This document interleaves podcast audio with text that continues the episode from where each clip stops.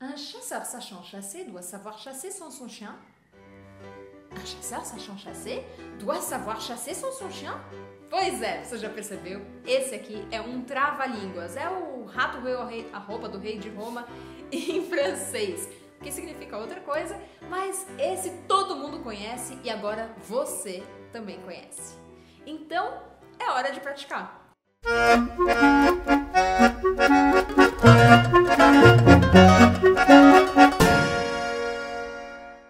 vocês verem que não é só o R ou o E ou o U, né, que são difíceis em francês, também tem a mistura dos sons sh, s.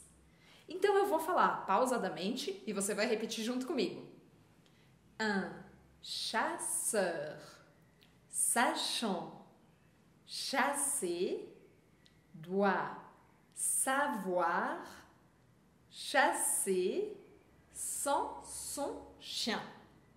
Aí você vai acelerando, à medida que você começa assim devagarzinho e aos poucos você vai acelerando esse ritmo.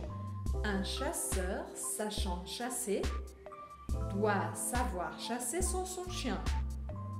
E mais uma vez, um pouquinho mais rápido. Un chasseur sachant chasser doit savoir chasser sans son chien.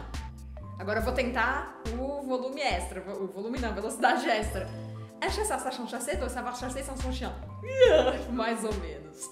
Enfim, esse é um ótimo exercício para você treinar a sua pronúncia. Você pode exagerar bastante nos sons que são mais difíceis. Quando você acha alguma frase em francês que você acha difícil, faça esse exercício. Então, exagera quando você estiver sozinho em casa ou de, se divertindo com algum amigo que está aprendendo francês com você, que pode acontecer. Então, exagera nos sons sh e s. Então, você vai falar un chasseur, sachant, chasser. Então, você vai terminar a frase várias vezes, exagerando nessa articulação. Ça marche? Para quem não sabe, ça marche significa beleza? Tudo ok? Funcionando? Merci. Bisous. Ciao. À la prochaine.